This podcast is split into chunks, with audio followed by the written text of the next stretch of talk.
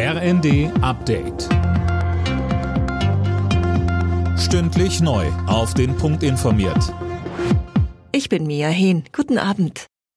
Das neue Wohngeld wird laut den Kommunen erst deutlich verzögert ausgezahlt. Der Städtebund geht davon aus, dass es teilweise bis zum Sommer dauert. Philipp Nitzig über die Gründe.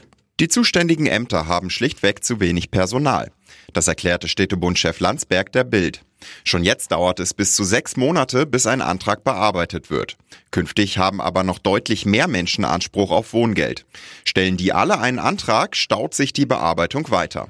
Zwar haben die Kommunen Stellen ausgeschrieben, laut Landsberg können sie aber kaum besetzt werden. Die Union ist dagegen, dass Menschen aus dem Ausland künftig schneller an einen deutschen Pass kommen. Sie stellt sich damit gegen die Pläne von Innenministerin Faeser. Wirtschaftsexperten sehen diese dagegen als Chance für den Arbeitsmarkt, vor allem um mehr Fachkräfte zu gewinnen. Deutschland will die Ukraine stärker bei Getreidelieferungen unterstützen. Kanzler Scholz kündigte an, zusätzlich 15 Millionen Euro bereitzustellen.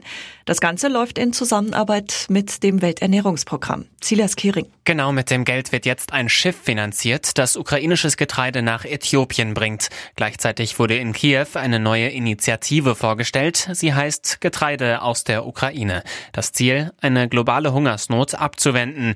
Scholz sagte in einer Videobotschaft, Hunger dürfe nie wieder als Waffe eingesetzt werden. Die Ukraine ist einer der größten Getreideproduzenten weltweit. Bei der Fußball-WM in Katar hat Polen mit 2 zu 0 gegen Saudi-Arabien gewonnen. Superstar Lewandowski erzielte dabei sein erstes WM-Tor. Australien setzte sich zuvor gegen Tunesien durch. Mit dem 1 zu 0 Sieg warten die Australier die Chance aufs Achtelfinale.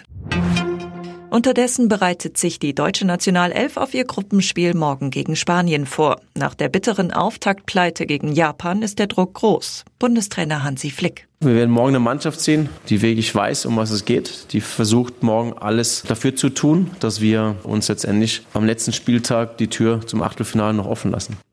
Anstoß ist morgen um 20 Uhr. Alle Nachrichten auf rnd.de